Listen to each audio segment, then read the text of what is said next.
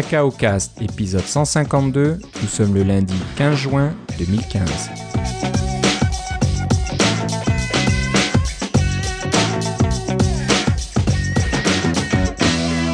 Bonjour et bienvenue à tous dans ce nouvel épisode de Cacao Cast. Comme euh, d'habitude, Philippe Casgrain est avec moi. Comment ça va, Philippe? Ça va très bien et toi, Philippe? Bah, ça va très bien. Euh, t'es de retour de Californie. Exact. Chanceux. Et t'es de passage parce que tu repars en Europe. T'es vraiment, Bien sûr. t'es dans la jet set là, ouais, voyageur. Ben, je m'en vais à Objectif Cologne. Ah ah. Oui, j'ai rencontré Manuel là-bas, l'organisateur de, de Objectif Cologne. Ah, pardon, SwiftConf. SwiftConf, c'est ça. J'allais, j'allais te rappeler l'ordre là. C'est ça. Alors, il, était, il était à San Francisco. Oui, il était à San Francisco. C'était vraiment chouette de pouvoir se voir. On s'est vu au concert de James Dempsey.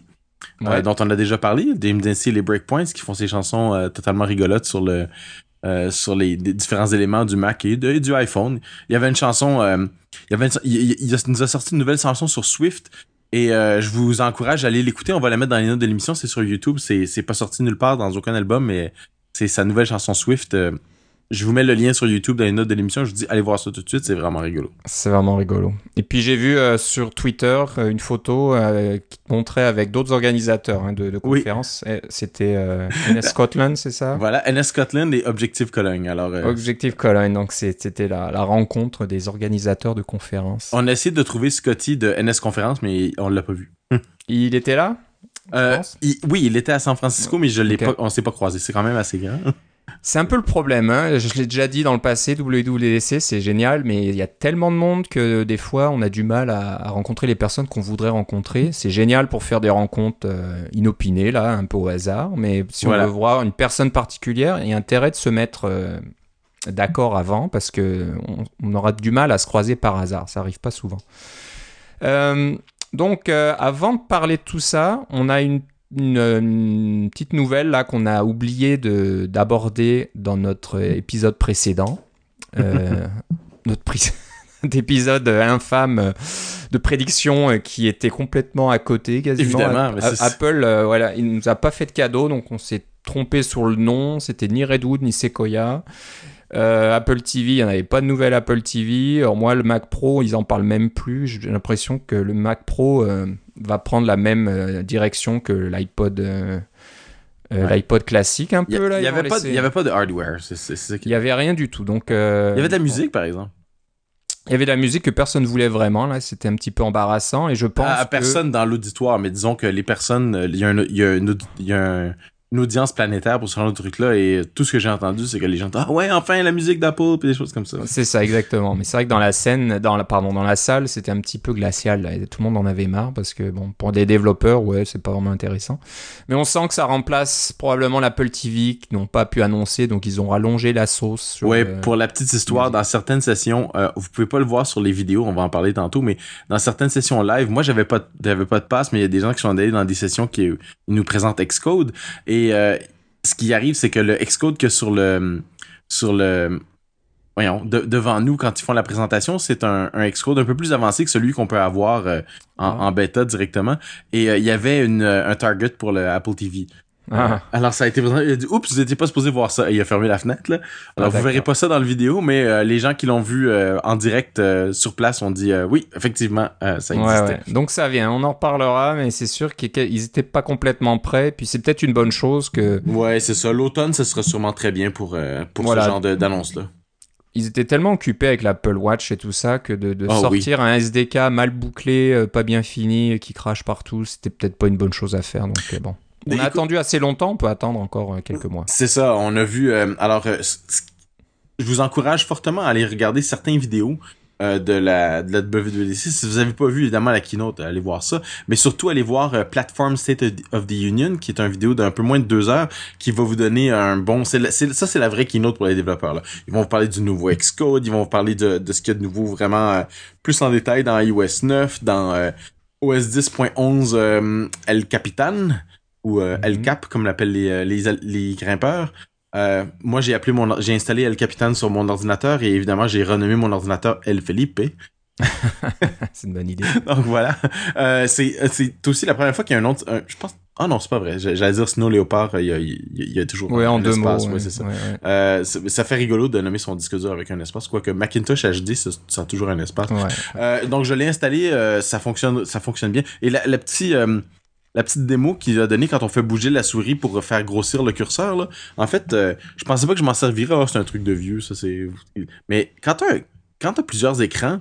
euh, au bureau, j'ai euh, un, cinéma display et un écran de côté, un autre écran HD de côté. Et puis, des fois, je perds ma souris.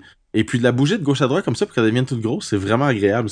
On peut la retrouver très, très rapidement. J'imagine que ceux qui ont des écrans Retina 5K, euh, c'est un peu la même chose des iMac 27 pouces. Là, retrouver leur curseur, c'est un, petit détail niaiseux, mais c'est vraiment très, très rigolo à faire. Et Mm. quand je reviens sur Yosemite et puis j'essaie de bouger ma souris, ça marche pas, je suis un peu embêté. Ouais. C'est comme si Ouais, ça manquait quelque chose. Ça m'arrive, ça m'arrive aussi. J'ai pas encore installé, mais il va falloir que je regarde ça. Tu fais pas de développement euh, professionnel encore avec? C'est juste pour le tester. Le. Ben, professionnel dans, dans quel sens? Oui. Bah, tu dis que tu le- l'as au bureau. Tu, tu l'utilises pour le travail? Oui, c'est ça. Euh, mais j'ai pas encore, on n'est pas encore passé à Xcode 7. Mais euh, parce que ça, c'est quand même une bêta. Là. Euh, mais euh, je fais tourner Xcode 6.3.2 dans macOS 10 euh, El Capitan. Et ça marche très bien. Oui, ça fonctionne. Ouais. Tout impec. Ok. Donc ça, bah, co- comme il avait annoncé, c'est, une version de stabilisation, un peu comme à la Snow et Léopard. Et Oui, c'est ça. À la blague, on l'appelait Snow Semiti. Snow Semiti, ouais, c'est John Siracusa qui disait ça dans le dernier euh, Accidental Tech podcast. Ouais, c'est ça. c'est Euh, ouais, c'est un peu. alors, le truc qui est sorti, ouais. La bonne chose, c'est que c'est stable d'emblée. C'est, c'est pas comme une nouvelle version, ils ont tout Ah, refait. Je dirais pas ça. J'ai j'ai eu, j'ai eu Ok. quelques problèmes, là, mais euh, c'est- plus stable que d'autres qu'on a vu, mais c'est pas euh, c'est pas la stabilité monstre là. Ok. non. Ok. Et puis, par exemple, euh, nos programmes, quand on les, les débug, puis des choses comme ça, ça prend du temps à démarrer, puis il y a des pauses, puis tu te demandes pourquoi, puis des choses comme ça. Ouais. Bon. Ok, donc euh, c'est pas encore euh, prêt, prêt. Donc on... Non, il va y avoir une bêta publique, par contre, au mois de, au mois de, de juillet. Juillet, oui, Oui, c'est ça. Fait-. Alors, vous pourrez en profiter pendant que vous serez en pause du podcast CacaoCast pour aller installer euh, les bêtas publiques si vous voulez. Là. Euh. Si vous n'avez pas vraiment besoin d'installer la bêta publique pour des raisons euh, professionnelles, je vous recommande de ne pas le faire. Puis si vous tenez à le faire, je vous recommande fortement d'avoir une autre partition sur votre disque sur lequel vous allez installer ce système-là et de ne pas l'installer sur votre machine principale. Voilà, Euh, exactement. Le plus simple, c'est d'avoir un disque dur externe. Alors, avec du USB 3, ça se fait quand même assez bien avec une machine récente. C'est euh, c'est relativement rapide, puis on voit pas beaucoup de différence, mais euh, si vous voulez le- la performance maximum, à ce moment-là, vous faites une partition sur votre disque interne. Euh, 100 gigas, ça va être amplement suffisant. Et euh, moi, j'en ai trois de 100 gigas. J'ai, euh, j'avais euh, j'avais euh, 18, 19 et 10, 10, et maintenant j'ai 19, 10, 10 et 10, 11. Et, et 18, je l'ai envoyé sur une partition externe. Ok, ok. Ouais. Bah donc pour, euh, pour une partition de développement, c'est c'est l'idéal. hein. Tout votre so- code source étant bien stocké à l'abri dans GitHub ou dans votre euh, Ouais, c'est ça. système de contrôle au favori, vous pouvez vous permettre de cracher une partition et vous perdez rien. Donc euh, bon, c'est Voilà. ce que tu as fait au travail et puis ça Toujours. va marcher. Donc Ouais. euh, ne mettez pas vos photos, vos, vos documents ça. euh, de taxes, ces choses-là, là, ça serait un peu risqué. Non, ça, c'est pas Ok, de bonne idée. je voulais juste dire, avant qu'on parle de tout ça, qu'on a oublié de parler de- des vidéos de NS North la semaine, vrai. pas, la, pas la semaine dernière, mais le- au dernier épisode. Euh, donc euh, NS North 2015, les vidéos sont en ligne. Si vous allez sur, euh, peut-être pas tout ouais, encore, Pas tout encore, mais ça commence. Là. On commence à mais elles arrivent, plusieurs. elles arrivent à un bon rythme. hein. Oui. Oui, oui, Dan travaille très fort. Voilà. On le salue. euh, si vous allez sur le site nsnorth.ca, Oui, vous allez avoir un lien directement. où est-ce qu'il est le lien Je vois. pas. C'est marqué média, je pense. Ah, c'est média, c'est ça. Ah voilà, média. Donc cliquez sur média et puis vous avez euh, un paquet déjà, j'en compte 6 ou 7. Ouais. C'est ça, y compris la keynote de Georgia Dow qui était vraiment excellente. Donc euh, voilà. Si vous n'avez pas eu la chance, euh, comme moi, d'assister à NS North 2015, euh, bah, c'est le moment de regarder les vidéos. Et nous, nos vidéos, contrairement aux, aux vidéos WWDC des années passées, on voit les personnes qui font la présentation. Alors, il y a du montage, bien sûr, pour avoir Ouais. les, les, pour avoir à la fois le présentateur et euh, ce, qui, ce qui est présenté à l'écran. Dan travaille très fort et fait du bon travail. Mais c'est ce qui est nouveau euh, de la WWDC cette année, c'est qu'ils nous font des présentations avec les présentateurs. Euh, ça, si vous regardez les vidéos, vous allez voir le visage de la personne qui fait la, la présentation. C'est vraiment... Ça fait toute la différence au monde. Avant, c'est comme juste une voix hors champ et c'est tellement endormant. Moi, c'est barbant. ouais. oui, non, mais j'arrive, j'arrive carrément pas à écouter, moi, parce que je m'endors dessus. mais là, avec une personne, c'est beaucoup, on se sent beaucoup plus engagé, on se sent beaucoup plus, euh, beaucoup plus près. Euh, donc, c'est le truc que nous, on a toujours utilisé pour, pour NS North pour essayer de faire quelque chose de bien. Et on n'est pas tout seul, hein, les autres conférences font ça aussi. Euh, et finalement, Apple fait la même chose dans leurs vidéos à eux. Alors. Ouais, et c'est la même qualité. Je suis très impressionné là de, des vidéos NS North. Très bonne qualité, le, montage, on voit bien les, les diapos, on voit ah, bien le présentateur, le son est très bon et tout ça. Notre vidéographe Martin est, est, excellent. Excellent, il a fait un très très bon travail. Donc euh, ben regardez ça, c'est tout gratuit. Donc profitez-en, il n'y a pas besoin de, de, payer quoi que ce soit. Donc euh, merci à, à, toi et à Dan de mettre les vidéos. Euh, eh bien, ça fait plaisir. C'est comme c'est voilà, c'est sauvegardé pour la postérité. Voilà. Vous pourrez y revenir, mais non qu'à regarder parce que il y a des sessions très techniques. Il y en a, il y en avait sur Swift. Là, j'ai eu du mal à suivre. Je t'avoue que j'ai pas tout compris.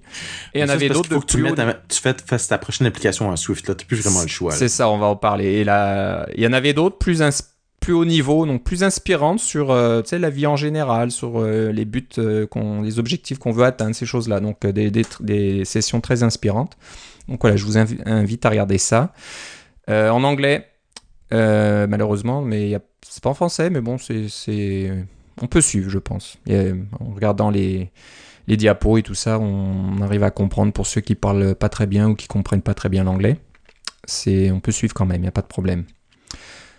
Euh, euh, oui, on va changer. Tu parlais à l'instant de première application en Swift. J'avais prévu de parler ça à la fin, mais on peut en parler tout de suite. Euh, il y, a Apple qui a publié un petit tutoriel en ligne sur developer.apple.com qui vous montre comment développer votre première application, première ou pas, mais une application iOS avec Swift et euh, avec euh, toutes les technologies récentes, y compris auto layout. Et puis maintenant auto layout, c'est on peut plus l'éviter. On vous conseille très très fortement de pas l'éviter parce que qui dit euh, iPad, dit multitâche, dit Apple TV, etc. C'est terminé le temps où on met les dimensions de, l'interface graphique en, chiffres dans votre application, dans votre code source il faut utiliser euh, auto layout, les size class, etc. Donc, euh, oui, c'est ça. C'est euh, une des grosses nouvelles de la keynote qu'on dont on a entendu parler pendant la semaine, c'est que Swift 2.0, hein, parce que là, on, on était sur Swift 1 depuis l'an dernier jusqu'à 1.2. Swift 2.0, il y a beaucoup de modifications et d'améliorations. Et un, un, détail non négligeable, c'est que à, partir de cet automne, Swift va être en code source libre donc open source avec la, la licence Apple habituelle. Euh, ça, on a bien de. Ce, je pense que c'est ce qui a eu le plus d'applaudissements pendant la keynote. Le monde était vraiment comme ah, ça va être open source. Je pense que c'est comme s'ils pensaient que ça allait être, euh, ça allait être. Moi, je pense pas que c'est nécessairement mieux avec open source là. Euh, c'est pas peut-être pas nécessairement de faire un tonnerre d'applaudissements comme celui-là, mais c'est euh, euh, j'ai hâte de voir si ils vont pouvoir garder le contrôle sur Swift comme étant les le, le disons le, le, berger avec les moutons là tu sais. Euh, parce que et que ça va pas faire euh, 100 000 implémentations non compatibles là, parce que tout le monde va faire un fork etc là. Ça va ça va plutôt faire comme Clang euh, ouais, je pense, et d'avoir un, peu plus de suite là. Exactement je pense qu'ils vont faire très attention. Euh, moi je suis très intéressé aussi pour le côté serveur parce que ce qui, ce qui comment dire s'il y a Swift en open source et ils l'ont dit que ça fonctionnera sur Linux ça veut dire qu'on pourra coder des applications serveurs en Swift euh, parce que les serveurs sur Mac, il n'y en a pas tant que ça, c'est un peu plus cher, alors que quasiment la majorité des, des services que vous trouvez aujourd'hui vous permettent d'avoir votre propre serveur en Linux. Euh, Mais c'est un milieu avec énormément de compétition. Là. Pour avoir votre serveur, vous avez Ruby avec Rails, vous avez euh, Node.js en JavaScript, vous avez euh, Python, vous avez tellement de trucs. Là. Ouais, ouais je suis d'accord, mais j'espère qu'il y aura certainement, là, si c'est si disponible, il y aura certainement des, des bonnes âmes là, qui vont s'y mettre et puis commencer à développer des des, systèmes qui vous permettent de développer vos propres services web, par exemple, en Swift, ou des choses comme ça, vos serveurs en, Swift. Donc ça permettrait de commencer un petit peu à partager votre code entre le client et le serveur. Donc euh, moi, ça, j'espère voir des choses de ce côté-là. Ça serait le, bon côté de, de, devenir open source. Oui, ce que je peux te dire de Swift 2.0, c'est qu'il y a eu beaucoup d'améliorations au langage et euh, ça vaut vraiment la peine d'aller jeter un coup d'œil, euh, voir si vous avez juste... vous êtes resté sur un peu sur les les lignes de côté, là, en attendant de voir où est-ce que Swift s'en allait, là, euh, c'est le temps d'aller voir qu'est-ce qui, qu'est-ce qui a changé. Il y a beaucoup d'améliorations. Ils ont écouté euh, beaucoup les développeurs. Ils ont fait, en fait un langage encore plus euh, flexible, je dirais. Ils essaient d'avoir un peu plus de la flexibilité d'Objective-C tout en conservant leur, leur rigueur au niveau de la des détections des problèmes à la compilation puis des choses comme ça. Euh, tout est un peu là dans, dans Swift 2.0. Ça, ça fait du bien à voir. Il y a des petits détails que, sur lesquels j'accroche un peu, comme le fait d'utiliser des, des exceptions, là, mais c'est pas vraiment des exceptions, mais le vocabulaire est celui des exceptions. C'est des try-catch là, pour faire de la gestion d'erreurs. Parce qu'avant, lieu c'est très courant en Coco de passer un paramètre d'erreur. Euh, puis c'est très courant en Coco de, de passer un paramètre d'erreur et de mettre dans nil, comme ça on s'en fout de l'erreur. Mais là maintenant, on va faire ça beaucoup plus explicite avec un try-catch. À l'interne, si j'ai bien compris, ça va être encore une, un paramètre d'erreur parce que l'API en Coco est quand même euh, pas conçu pour envoyer une exception. Euh, est conçu pour maintenant retourner un paramètre d'erreur. Mais euh, Swift lui-même, s'il y a une erreur qui apparaît, va se retrouver à à sortir l'équivalent d'une exception qu'il faudra attraper tout de suite. Et tout ça, c'est déclaré au niveau de la fonction elle-même. Donc, quand euh, la, dans la signature de la fonction, c'est marqué que cette fonction-là peut faire un throw, donc peut, euh, peut générer une exception, et que si vous voulez faire votre gestion d'erreur, il faut absolument l'attraper à cet endroit-là. Donc, au lieu d'avoir une fonction avec, euh, je sais pas moi, 10 paramètres, le dernier, c'est un paramètre d'erreur qu'on oublie, quand vous révisez votre code, vous dites vous vous dites pas ah j'ai oublié de gérer les erreurs parce que c'est un des un des nombreux paramètres. Là vous avez le try catch, il va être vide euh, parce que vous avez euh, sinon le compilateur vous laisse pas passer. Et puis là c'est explicite que vous, euh, vous, ne vous occupez pas des erreurs. Donc c'est une bonne chose dans ce sens-là. Mais au niveau du mécanisme, je ne pense pas que ce soit le, mécanisme des exceptions style C++, malgré le fait que Chris Latner, le, le disons l'inventeur ou le, le, le développeur principal sur Swift, euh, et euh, très très orienté C++. Là. Je pense qu'il essaie de prendre des bons morceaux de bien des langages pour faire quelque chose de, de, de mieux euh, et, de, et de plus plus facile à utiliser. Et je, je souhaite que ça va fonctionner. Écoute, presque tous les exemples étaient en Swift. Euh, de ce que de ce que j'ai vu dans les vidéos et dans les sessions. Ben, j'ai pu voir quelques sessions par euh, par chance. Et puis les exemples où c'est des trucs qui allaient cracher là, c'était tu sais comme on, vous montre les nouvelles fonctionnalités d'Xcode pour détecter des crashs avec euh, je sais pas moi address space randomizer, je pense que ça s'appelle quelque chose comme ça, analyzer. Mm. Enfin, ça c'est des exemples objectifs c'est pour faire cracher. c'est sympa ça. oui, c'est ça. Non, mais je fais partie de ces gens-là. J'ai un peu laissé passer Swift version 1 et je pense que c'était pas une mauvaise chose. Hein. Ceux qui se sont mis à Swift tout de suite ont pas mal souffert. Ça a été assez difficile, au moins les six premiers mois, à tous les niveaux. Hein. au niveau des outils qui fonctionnaient pas encore, les temps de compilation trop longs, des choses bizarres dans Swift qui fonctionnent pas, on sait pas pourquoi, des mises à jour de Swift assez régulières qui cassent le code. Et, bon, bah, c'est bien que ces gens-là aient fait ça. Il en faut comme ça des gens euh, plus courageux.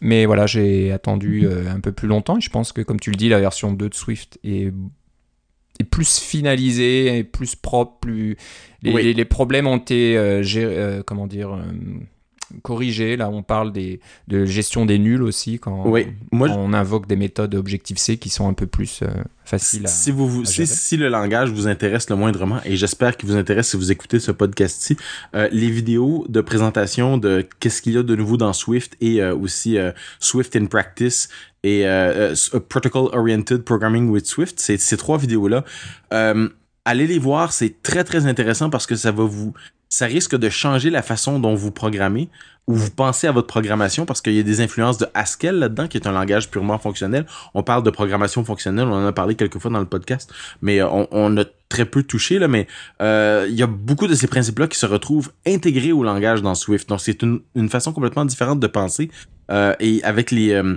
toujours pas de, de d'inhéritance euh, inhéritance hein? d'héritage multiple. Oui c'est ça. toujours pas d'héritage multiple dans Swift. Ce que je trouve qui est une bonne chose parce que ça complexifiait vraiment des affaires en, en C++ mais euh, on a maintenant des protocoles en Swift alors qu'on n'avait pas ça. avant. Alors euh, c'est moi j'ai toujours trouvé que les protocoles et les catégories dans un domaine moindre ainsi que l'héritage simple était une bonne combinaison entre la puissance et la simplicité dans Objective-C. Et le même niveau est maintenant arrivé avec, euh, avec Swift, avec tous les problèmes, euh, pardon, pas les problèmes, mais je veux dire tous les avantages de Swift au niveau de la, euh, de la détection statique des erreurs qu'on attrape au niveau du compilateur, alors qu'avant on les attrapait carrément pas, ou on les attrapait en runtime parce qu'on avait des objets qui avaient pas la bonne classe, et des choses comme ça. Ouais, exactement. Voilà, donc si vous n'étiez pas sûr, je pense qu'Apple est à fond dans Swift là. C'est faut, faut pas rêver. Il y a certaines personnes qui disaient, oh, peut-être que Swift va disparaître de lui-même. Non, non, c'est là pour rester et pour longtemps. Donc, Ouais. faut s'y mettre. Puis c'est un bon, c'est un bon langage. euh, bon. L'interopérabilité avec Objective-C semble être encore euh, améliorée, ce qui est une Ouais. très bonne chose. euh, parce qu'à la base, c'est le, c'est le runtime d'Objective-C sur lequel Apple mise euh, depuis, euh, ouais, depuis, depuis Next. Là, c'est toujours c'est un peu la, la- la même idée, là. Euh, mais c'est de mettre une, une couche par-dessus qui est euh, qui, pour lequel le compilateur va faire plus de travail pour vous protéger. euh, de, de- des erreurs de base et puis et vous permettre d'écrire du code qui est plus expressif, qui est plus facile à lire euh, et qui est moins euh, moins complexe que le code équivalent d'Objective-C. Exactement. Ouais, Plus de choses dans la. Oui, c'est ça. Et moins de code égale moins de bugs. Le code que vous n'écrivez pas, il n'y a pas de bug dedans. C'est C'est ça, ça, l'avantage. Mais allez, vraiment voir les vidéos de euh, qui parlent de Swift, là, particulièrement le dernier Protocol Oriented Design with Swift. Il y a un programmeur là-dedans qui s'appelle Krusty et il est très très rigolo. Ouais, ouais, c'est assez, c'est, c'est pas mal du tout. On l'a, on l'a regardé, ben tiens, euh, je sais pas si on te l'a dit, mais à Coco Heads que, que t'as raté parce que t'étais Ouais, à San ça. Francisco, ben on a regardé ça. Il y a eu une présentation, puis euh, ensuite on a, on a mis euh, cette euh, session là et on l'a regardé pendant une bonne quarantaine de minutes. Oui, c'est ça. Donc, euh, Ouais, très, ouais. inté- très intéressant, une bonne Oui, c'est vraiment bien. Donc en parlant de choses qui ont été dites à, dites à la WWDC, puis on va pas revenir sur chaque point parce que ça durerait des heures. et Non, vous ça. avez déjà entendu pas mal de choses. Euh, bah, Il y a des ressources en ligne qui vous permettent de savoir un peu ce qui était important, qu'est-ce qu'il faut regarder, qu'est-ce qui est... Qu'est-ce qui a retenu l'attention euh, à la conférence euh, la semaine dernière? Euh, ben, Si vous allez sur GitHub, sur le compte WWDC trait d'union D-E-B-R-I-E-F, euh, bah, vous trouverez un projet qui s'appelle du même nom, WWDC débrief, bah, qui vous dit où aller hein, pour voir les sessions, pour euh, puis il va vous donner les dix premières euh, annonces, par euh, peut-être pas par ordre d'importance vraiment, mais les dix, les 10 plus importantes. Donc on parle d'El Capitan, de iOS 9, WatchOS 2, euh, de Mu- Apple Music, bon si ça vous intéresse, de l'application News, des choses côté Siri. C'est ça, on n'a pas besoin de tout vous détailler ça, Ouais. c'est tout détaillé ailleurs. Ce je pense que le but d'aujourd'hui, c'est de vous donner le de vous donner des ressources pour pouvoir aller chercher ça tout seul et puis peut-être vous pointer une coupe de trucs qui sont passés un peu sous le radar. Ouais, exactement. Donc, euh, j'imagine que c'est un projet, la GitHub, qui va peut-être bouger parce qu'il n'y a pas encore beaucoup de choses. Mais, non, euh, c'est ça, mais tous les vidéos sont, ont fini par être sorties. Je pense que c'est samedi Ouais. qu'ils sont tous sortis là. Euh, mais voilà, si vous n'avez pas vraiment le temps, vous avez juste euh, quelques heures ou une demi-journée, allez, allez sur ce sur ce compte euh, et puis vous verrez euh, le lien pour voir euh, la keynote State of the Union, pour voir What's New in Xcode, What's New in Swift, des, un, un lien pour télécharger les vidéos, puis on va vous en parler euh, tout de suite. Et voilà, donc euh, bah, c'est une bonne idée, une bonne trouvaille, Philippe. C'est Oui, toujours bien de C'est pour avoir vraiment le résumé de haut niveau. Mais si vous voulez avoir une transcription vraiment mot à mot pour pouvoir le lire, parce que vous pouvez lire plus vite que ce que vous pouvez euh, suivre sur une vidéo, notre ami- nos amis de ASCII WWDC font, font, ça- font ça très bien aussi. Exactement. Donc Ils sont de retour. Ils sont de retour et puis on en parle depuis pas mal de temps. J'essaie de revenir au plus ancien. Je pense que ça date depuis 2013. Ouais, octobre 2013, euh, 4 octobre, on en parlait déjà. Euh, ouais. Donc c'est la première fois qu'on a entendu parler. Euh, ils sont toujours là. Donc euh, ASCII WWDC, A-S-C-I-I WWDC.com. C'est, euh, comme tu le disais, la retranscription de toutes les sessions, et je vois qu'il y en a déjà beaucoup. Alors, Ouais. Est-ce qu'elles sont toutes... euh, Non, Euh, pas, tout- pas toutes. à- à- au moment où on enregistre, elles sont pas toutes faites, mais ça serait, ça ne serait tardé. Mais voilà, c'est en texte. Donc euh, recherche textuelle, mais de tout, donc y compris la keynote. Donc si vous voulez euh, revoir euh, les blagues euh, d'EDQ ou de...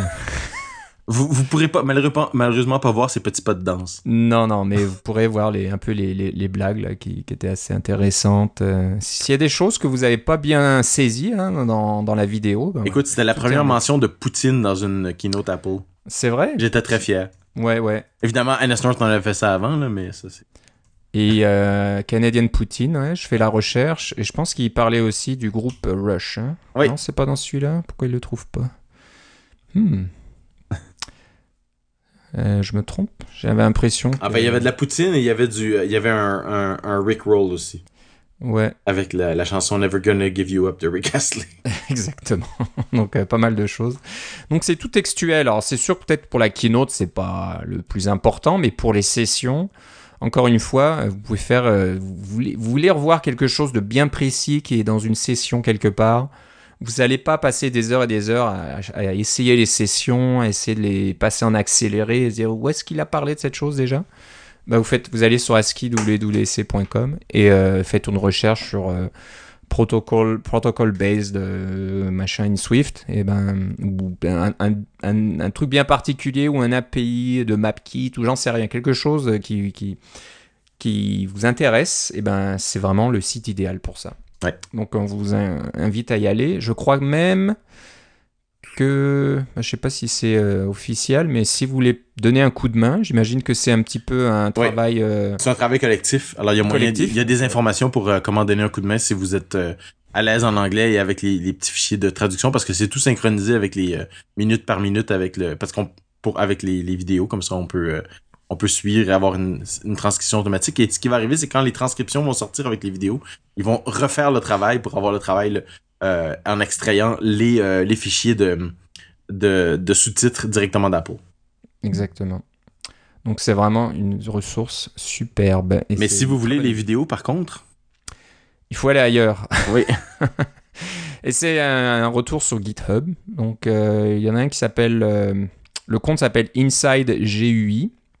Et le projet s'appelle. non, c'est pas celui-là. Oui, ça, c'en est un des deux qui s'appelle WWDC. C'est une application pour macOS 10 qui, est bien faite. Là, ça vous donne la liste de toutes les sessions. Et euh, pour chaque session, vous avez euh, l'option de voir la vidéo en format normal euh, ou le voir en format haute définition. C'est ça. Et, évidemment, éventuellement d'être téléchargé aussi. Mais c'est que c'est une application Mac parce qu'il y a une application iPad et iPhone pour faire ça qui est fournie par Apple. Mais il n'y en a pas sur le Mac. Sur le Mac, ils disent, bah, allez dans Safari. Des fois, on ne veut pas être dans Safari. On va avoir une, belle application Mac qui a l'air joli sous Yosemite euh, et même sur El Capitan euh, pour pouvoir voir nos vidéos euh, de façon plus confortable. Et vous savez quoi?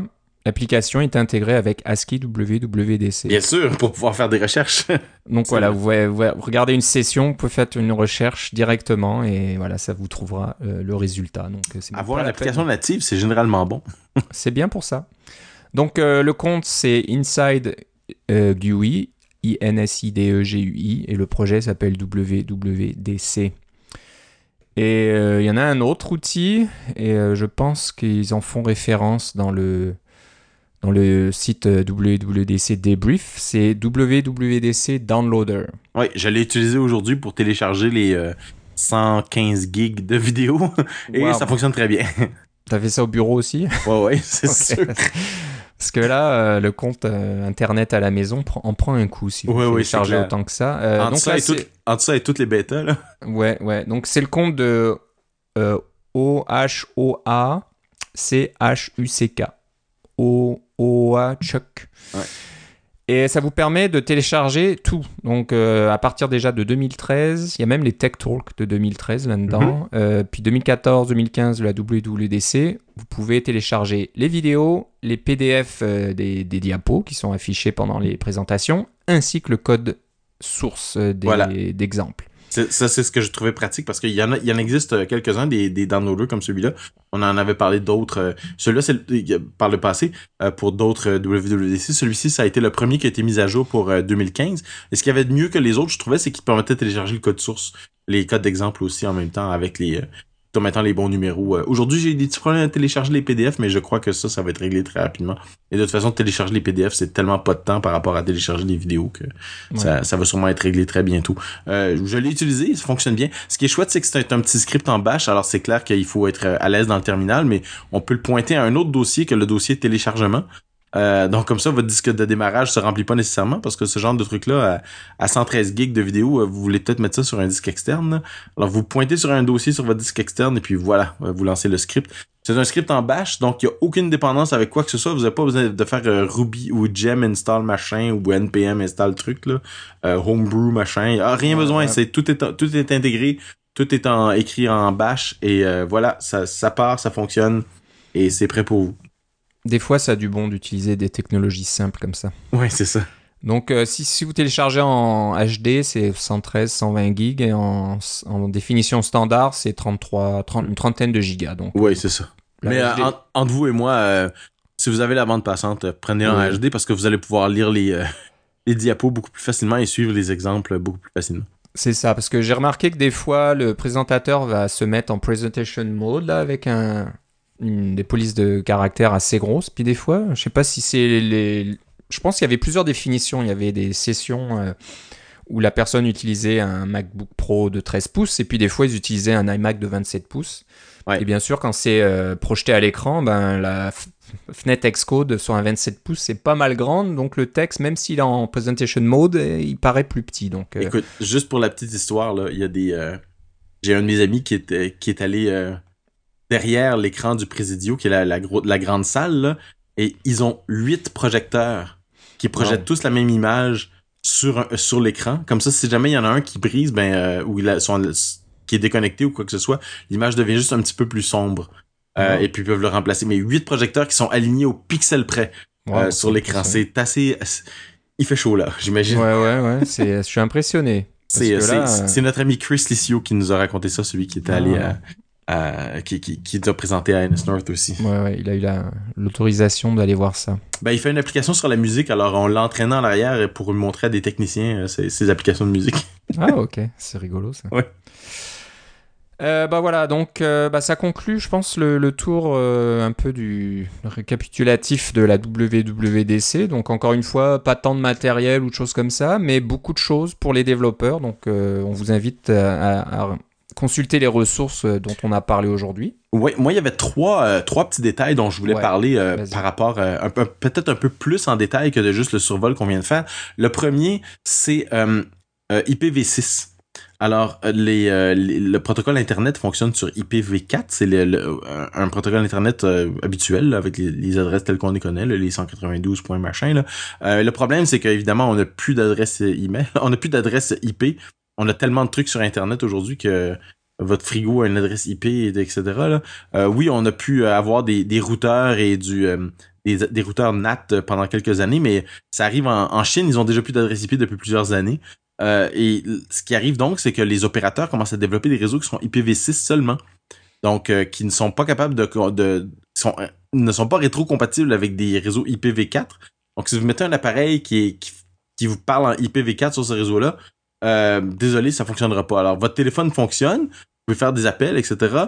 Mais quand vous lancez votre application préférée qui est juste en IPv4, euh, parle d'un réseau IPv6, ça fonctionne pas. La bonne nouvelle, c'est que Apple, euh, tous les frameworks supportent IPv6 depuis très longtemps. la mauvaise nouvelle, c'est que c'était pas, pas obligatoire de supporter IPv6 dans les, dans, dans, vos applications, mais maintenant à partir de iOS 9 et de macOS 10.11, ça devient obligatoire. Il faut que votre application fonctionne sous IPv6 ils ont fait un truc euh, assez rigolo que j'ai pas encore réussi à faire parce que je pense que ça va sortir dans la prochaine bêta, mais ça a été annoncé donc on peut en parler. C'est que si vous n'avez pas de réseau IPv6 à la maison, parce que c'est sûr que à, moins d'habiter dans un endroit où le réseau IPv6 vous est fourni, c'est quand même assez complexe à faire. Euh, vous pouvez faire du partage de connexion à partir de votre Mac et créer un réseau IPv6 local pour pouvoir vérifier que votre application fonctionne bien en IPv6. C'est, euh, ça devrait fonctionner normalement. C'est un peu comme tester pour l'accessibilité ou des choses comme ça, euh, truc de base là. Mais si vous avez des adresses qui sont, mettons, euh, encodées automatiquement là, comme par exemple vous voulez toujours aller sur 198.101.2.80 ou, au lieu de mettre le nom du serveur, des choses comme ça, votre application fonctionnera pas en IPv6. Donc ça vaut la peine de le tester et Apple vous donne les outils pour pouvoir le faire. C'est quand même assez chouette maintenant qu'ils vont le rendre la compatibilité IPv6 obligatoire. Donc ça, c'était un premier point. Un deuxième point dont je voulais parler, c'était euh, dans les modifications d'Xcode, euh, il y a trois aspects qui ont été euh, présentés pour les, soumissions aux différents App Store. Le premier, c'est le app thinning. Donc, c'est un faire en sorte que votre application qui contient des ressources, mettons pour pour iPad, iPhone 6 Plus, iPhone 6 et ensuite disons iPhone 4. donc, vous avez des images à 2x, à 3x, vous avez des différentes grosseurs pour les iPads, différentes grosseurs pour les, pour les iPods et pour les iPhones. Euh, en ce moment, n'importe quel utilisateur doit télécharger toutes ces ressources-là d'un coup, c'est tout dans le même paquet. Euh, parce que c'est, votre application est signée par Apple. Et bien maintenant, vu qu'Apple signe votre application, ils peuvent faire sauter les ressources dont la personne n'a pas besoin. Par exemple, si elle a un, un téléphone iPhone 6 Plus, toutes les ressources à 3X sont là et on enlève les ressources à 2X équivalentes et on sauve de la bande passante. Et inversement, on a un iPhone 4, pas besoin de télécharger les trucs à 3X qui sont beaucoup plus gros et ça nous permet de réduire la, taille du... Euh, et dont on servira jamais, permet de réduire la taille de l'application. Euh, ça, c'est un, ça va être fait du côté serveur par Apple. Vous avez rien à faire et ça devrait être, euh, être totalement transparent et on espère pas trop causer de bugs parce que c'est Apple qui s'occupe de tous les problèmes de signature. C'est eux qui signent votre application de toute façon chaque fois qu'elle est distribuée. Euh, le, deuxième volet de ça, c'est de pouvoir avoir des ressources à la demande. Donc, des ressources qui sont cette fois-ci stockées sur les serveurs d'Apple. Vous les spécifiez dans votre euh, application que ces ressources-là, quand vous envoyez votre truc, mettons, vous avez un jeu qui fait 150 MB, vous envoyez à Apple en disant, ben là-dedans, il y a 100 MB de, de niveau et voici les différents niveaux à télécharger. Vous pouvez faire un manifeste sous forme d'un playlist et vous euh, vous indiquez à Apple bon ben ces, niveaux-là peuvent être téléchargés en arrière-plan à tels endroits et tels endroits un petit peu de code à écrire de votre part mais tous ces trucs-là sont stockés sur les serveurs d'Apple. Vous n'avez pas besoin d'avoir votre propre serveur. Vous l'avez peut-être déjà, mais si vous en avez pas, c'est super pratique d'avoir tout sur le serveur d'Apple. Euh, demande un peu plus de programmation, mais très utile. Et le troisième, qui est un peu, euh, peu plus embêtant, ça s'appelle Bitcode. C'est nécessaire pour les, applications Apple Watch 2, mais pas, pas encore nécessaire pour iPhone et pour Mac. Euh, mais euh, quand vous mettez à jour à Xcode 7, c'est automatiquement l'option par défaut, le bitcode. Et qu'est-ce que c'est le bitcode? C'est qu'au lieu d'envoyer l'application compilée à Apple, euh, qui est compilée, disons, pour ARM V7 ou ARM 8 ou quelque chose comme ça, là, vous envoyez la représentation intermédiaire à l'LVM. C'est un peu un peu comme c'est du code compilé, mais c'est c'est pas du code machine encore. C'est un, code qui peut être assemblé et réorganisé par un, un, un optimiseur euh, soit sur votre machine, généralement c'est ce qui est fait, mais aussi sur le serveur d'Apple. Euh, et ils font ça pour pouvoir vous prévenir, euh, pouvoir euh, recompiler votre application face aux nouveaux processeurs qui pourraient sortir éventuellement. Alors, c'était une des premières nouvelles qui disait Ah ben préparez-vous pour les, les, pour les prochains processeurs, puis on va vous aider, on va quasiment le. On va vous tenir par la main jusque-là. Il y a même une session qui s'appelle carrément Developing for Future Hardware. C'est une session que j'aurais jamais cru voir chez Apple. Ça va être une vidéo très intéressante. Allez, aller voir ça. Mais ça vous donne des trucs pour vous prémunir et essayer de, préparer votre, euh, votre avenir. Euh, évidemment, c'est cousu de fil blanc que c'est euh, nécessaire pour l'Apple Watch parce que la prochaine Apple Watch aura pas le même processeur. processeur donc, Apple veut pouvoir faire une recompilation dynamique de votre application. J'espère que ça va marcher parce que moi, du point de vue développeur, de dire que je leur envoie du code intermédiaire puis qu'ils vont euh, finir la compilation pour moi, ça me rend un peu euh, un peu nerveux là. Les optimisations qui vont changer, mais euh, c'est ce qui pousse avec leur avec leur gros bâton. ils promettent que ça, ils vont pas faire aucune optimisation que vous serez pas capable de faire vous-même. Donc le pire qui peut vous arriver, d'après ce qu'ils disent, c'est que il y a un nouveau processeur qui sort. Il y a une nouvelle optimisation pour ce processeur-là. Euh, Apple l'a fait pour vous, ça marche sur euh, le, nouveau euh, iPhone, je sais pas moi, l'iPhone 9. Et puis vous, vous avez pas encore l'iPhone 9. Vous pouvez pas donc vérifier cette optimisation-là, mais un jour vous achetez un iPhone 9 et vous pouvez faire la même optimisation dessus. C'est un peu pour ça. C'est aussi pour les applications qui sont un peu abandonnées, qui ont besoin de performance, mais il n'y a pas grand monde qui fait le suivi. c'est intéressant de pouvoir améliorer les performances presque presque gratuitement à ce niveau-là. Donc ça, c'était le, deuxième volet. Puis le, dernier truc que je voulais mentionner au niveau des, euh, des technologies à surveiller, c'est euh, au niveau des tests fonctionnels. Donc, on a déjà les tests unitaires hein, avec XC-Test. Euh, c'est un truc qui fonctionne relativement bien. L'année dernière, on a eu des XC-Tests avec des tests de performance, des choses comme ça. Fonctionnait quand même assez bien. si vous n'êtes pas passé à XC-Test, vous êtes encore sur SendTest, dépêchez-vous. C'est là où c'est là où toute l'action est. mais on peut on peut pas facilement tester. C'est possible, il existe des frameworks comme Kiwi, Cucumber, etc. qui vous permettent de tester l'interface de votre application en utilisant les fonctions d'accessibilité. Bien maintenant, euh, ça fait partie d'Xcode lui-même de pouvoir faire ces tests-là. C'est intégré au même titre que XCTest. Vous écrivez vos tests fonctionnels et vos tests euh, euh, d'utilisation à l'intérieur d'Xcode. vous pouvez les débugger, vous pouvez prendre des screenshots, etc. c'est un, un, pas dans la bonne direction pour ce genre de test-là. Euh, si vous êtes un fan des tests euh, euh, automatisés au niveau de votre interface, vous allez être ravi, c'est vraiment bien fait. Si si vous êtes comme moi et que vous êtes un peu sceptique, que vous avez vu ces technologies-là évoluer, évoluer et se planter royalement au bout de quelques mois quand plus personne n'a envie d'entretenir les scripts, vous êtes vous êtes sceptique, mais c'est quand même ça démontre quand même que Apple est vraiment prêt à, à se préparer à faire de, de voyons, d'avoir vos, vos, tests unitaires. ils, prennent vos, ils prennent vos tests unitaires à cœur, quoi. C'est ça que. C'est le message que je voulais passer à, tous nos amis développeurs. OK. Bon, bah, c'est bien d'avoir revu ces points-là. Donc, beaucoup, beaucoup de choses, comme je disais, dans cette WWDC. Oui, oui, ça, c'est sûr que j'ai.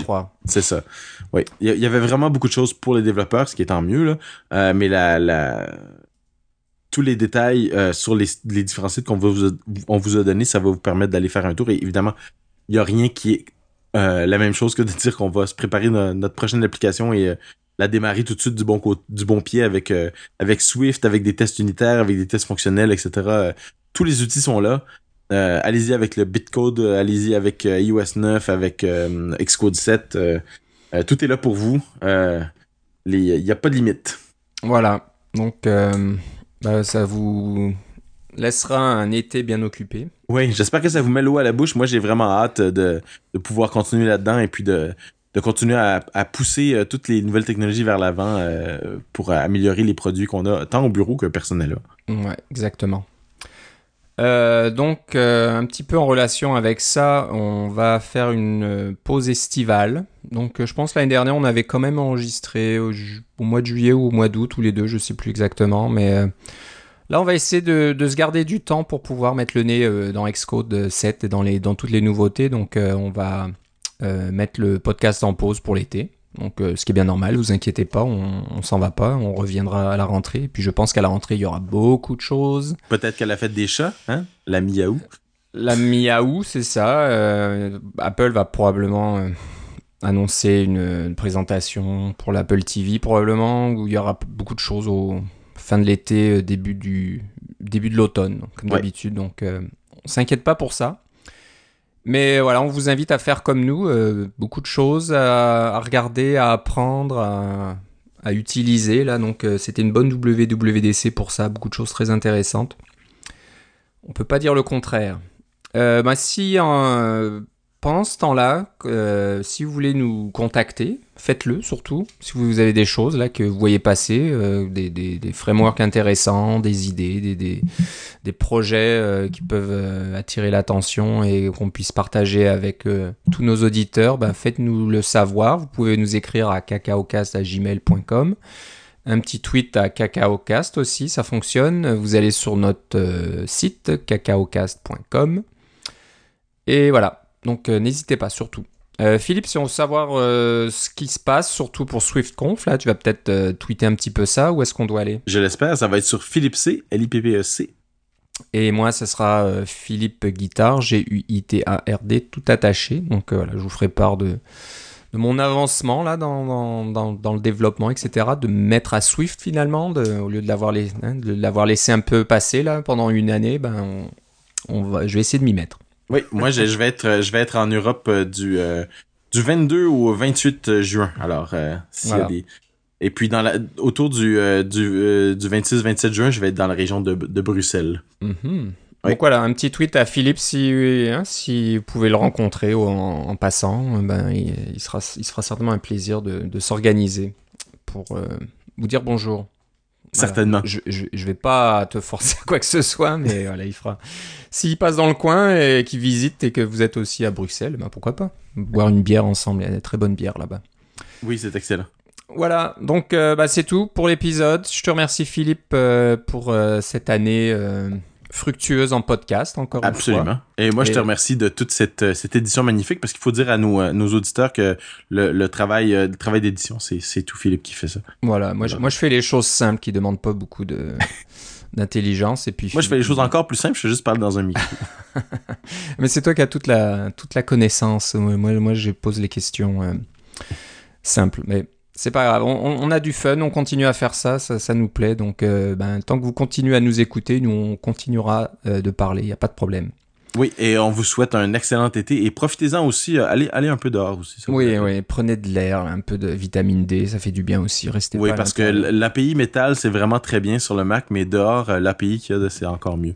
C'est vraiment hyper réaliste. C'est encore mieux, voilà. Le framerate est excellent. c'est vrai. Voilà, c'est tout pour cette fois-ci. Je te remercie Philippe. Moi aussi. Et on se reparle une prochaine fois. Salut. Bye bye.